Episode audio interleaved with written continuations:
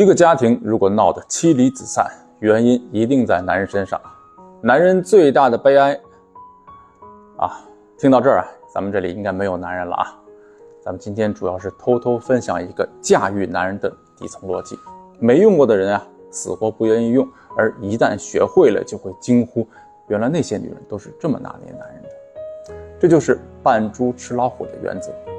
三十岁的女人啊，如果想过得好，一定要牢牢记住。首先，能拿捏住男人的女人都知道一个秘密，那就是掌控男人的关键就在于让男人觉得反而是他赢了，是他占便宜了，引导他放下防备心、胜负欲。这时候啊，你想让他干啥他就干啥，甚至不用你说，他就会主动讨好你。能做到这一点啊，就需要你提升你的格局，不要纠结于嘴上的胜负。当然，这肯定不是夸一夸、捧一捧就能解决的。关键在于如何把一件事描绘的是你从他的角度为他着想了，让他觉得他占便宜了。当然，分寸是很重要的，说过了就会让他觉得虚情假意，背后有坑。第二啊，是永远让自己处于可进可退的位置。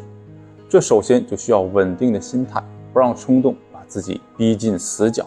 同时懂得说话办事的分寸和技巧，懂得软硬兼施，硬话软说，话软事儿硬。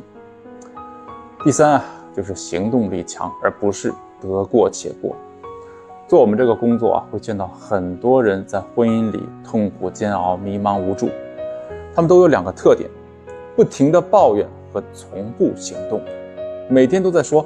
哎呀，我命太苦了，婆婆也欺负我，老公也指不上，当初真是瞎了眼。然后呢，你给他出主意，他也不用，不仅不用，他还会说啊，哎呀，没用没用，这也不行啊，那也不行，整天就沉浸在抱怨男人、抱怨不公的短暂且微弱的那个快感里。而懂得扮猪吃老虎的女人啊，是真的能听进去别人的建议，并且结合实际情况付诸行动。各位姐妹们啊，不要沉浸于抱怨男人，因为骂男人啊，你们不如我骂的好。